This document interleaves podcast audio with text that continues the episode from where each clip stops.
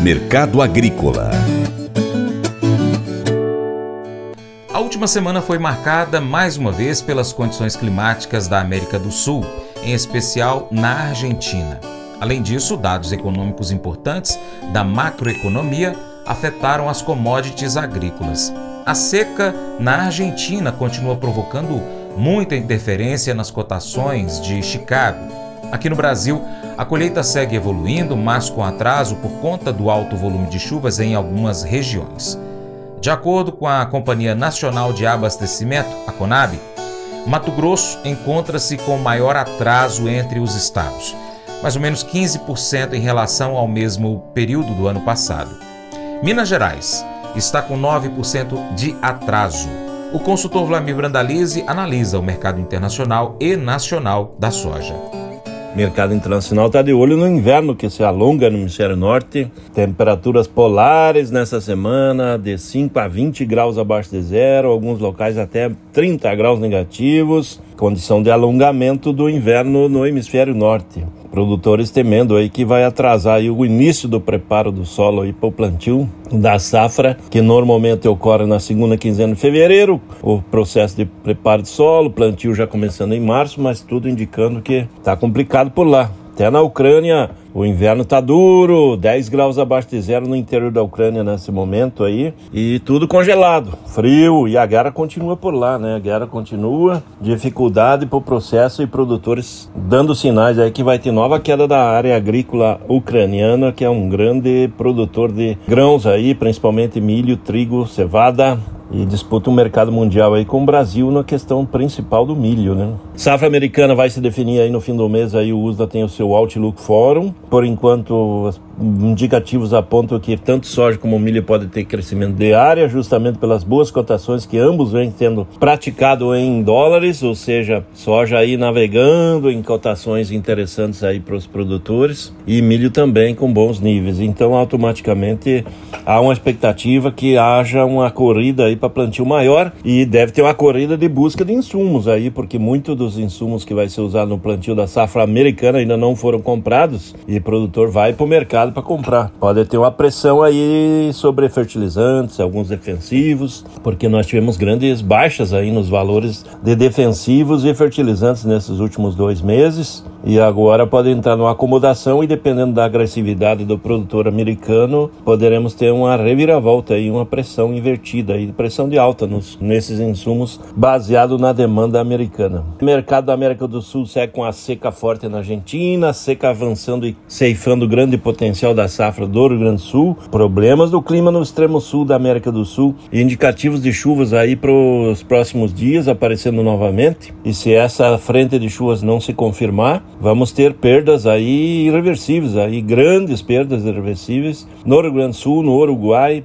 e principalmente também na Argentina. Então, é perdas na safra, ao passo que a safra da, do restante do Brasil vai dentro de condições normais. E o excesso de chuvas é que marca a presença aí, principalmente no Mato Grosso, nesse momento em que a soja está em colheita. O mercado olha a colheita brasileira atrasada nesse ano em função do atraso do ciclo das lavouras da soja. Estamos aí com um pouco mais de 10% colhido, ano passado era pouco mais de 20%. Mato Grosso que está na frente na colheita aí apontando 25% da safra colhida. A região do Médio Norte, ali, principalmente aquela região de Sorriso, com a colheita um pouco mais avançada, tá com pouco mais de 43% colhido, aí um pouco mais que isso, 45 talvez, nesse momento. E o que você vê nos estados centrais e principalmente Mato Grosso, que é o maior produtor brasileiro? A produtividade média que está saindo das lavouras, ela é maior do que era esperado. Segundo o Sindicato Rural aí de Sorriso, tá com média aí nesse momento de 3.950 quilos nas lavouras de soja, que são as precoces, né? Então, muita atenção aí que a safra do Mato Grosso, tudo indica que vai ser maior que a safra da Argentina. Então, grande parte das perdas que tem aí para a parte de baixo do,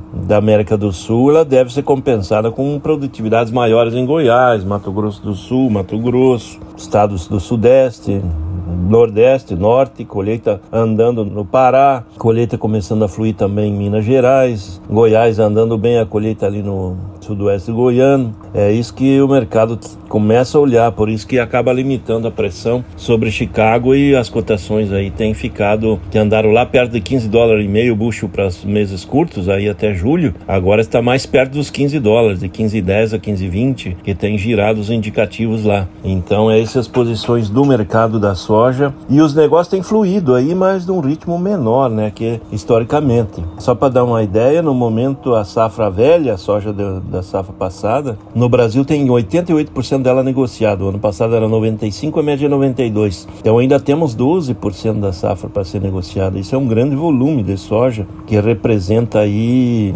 mais de 15 milhões de toneladas ainda de soja da safra velha. Lembrando que nós já temos aí cerca de 15 milhões de toneladas da safra nova colhidas. Esse é soja que está sendo entregue da safra nova e safra velha na mão de produtores mais capitalizados que vêm esperando para negociar para frente, outros deixaram para negociar no começo do ano em função do ano fiscal e ainda tem muita, muito grão aí nos armazéns. Falando em comercialização, a safra nova está com cerca de 33% negociada, o ano passado era 52% e a média 47%. Atraso na soja também na comercialização da safra nova. Quem está na frente da comercialização da safra nova é o Mato Grosso com cerca de 40% 50% negociado, mas também atrasado frente a perto de 55% a 60% negociados, que era de outros anos aí no momento da colheita. Esse é o mercado da soja, que segue com exportações. O mercado vai seguir agora em ritmo de acelerado, acelerado de exportações, principalmente depois do dia 20 de fevereiro, quando vamos estar no pico da colheita. A colheita agora vai ganhar ritmo e vai concentrar muita colheita de 15 de fevereiro a 15 de março. Nós vamos ter uma concentração de colheita e pressão que está tendo já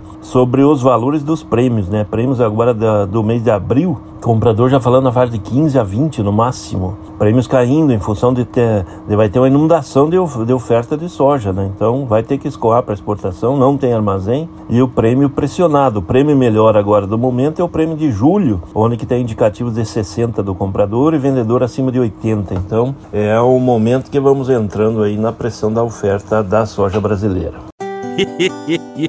Mas eu vou dizer uma coisa pra você, viu? É, se quiser colocar propaganda sua aqui nesse programa, ó, eu vou dizer um negócio, você vai ter um resultado bom demais, senhor. É isso mesmo, é facinho, facinho. Você pode entrar em contato com os meninos ligando o telefone deles, é o 38, é o 991810123, bem fácil. É muito bom porque aí a sua empresa vai sair dentro de um programa que é ligado aí ao homem para a mulher do campo. É nós que vai estar tá assistindo e também vai ver sua propaganda. É bom ou não é, só? e agora aquele convite. Seja parceiro do Paracato Rural. Você pode seguir as nossas redes sociais. No seu aplicativo favorito, pesquise por Paracato Rural. Nós estamos no YouTube, também no Instagram, Facebook, Twitter, Telegram, Getter no Spotify, Deezer, TuneIn, iTunes, SoundCloud, Google Podcast e vários outros aplicativos. Também tem o nosso site, paracaturural.com. Coloque ele no seu navegador favorito como sua página inicial. Também você pode curtir, comentar, salvar, compartilhar as publicações, marcar o Paracatu Rural, marcar os seus amigos, comentar os vídeos, os posts e os áudios.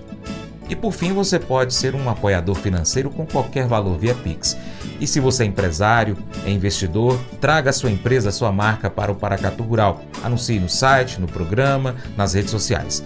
Nós precisamos de você para a gente continuar trazendo aqui as, as informações e as notícias do agronegócio. Um grande abraço a todos que nos acompanham nessas mídias online e também para quem nos acompanha pela TV Milagro e pela rádio Boa Vista FM. Seu Paracatu Rural vai ficando por aqui. Muito obrigado pela sua atenção. Você planta e cuida, Deus dará o crescimento. Até o próximo encontro, hein? Deus te abençoe. Tchau, tchau.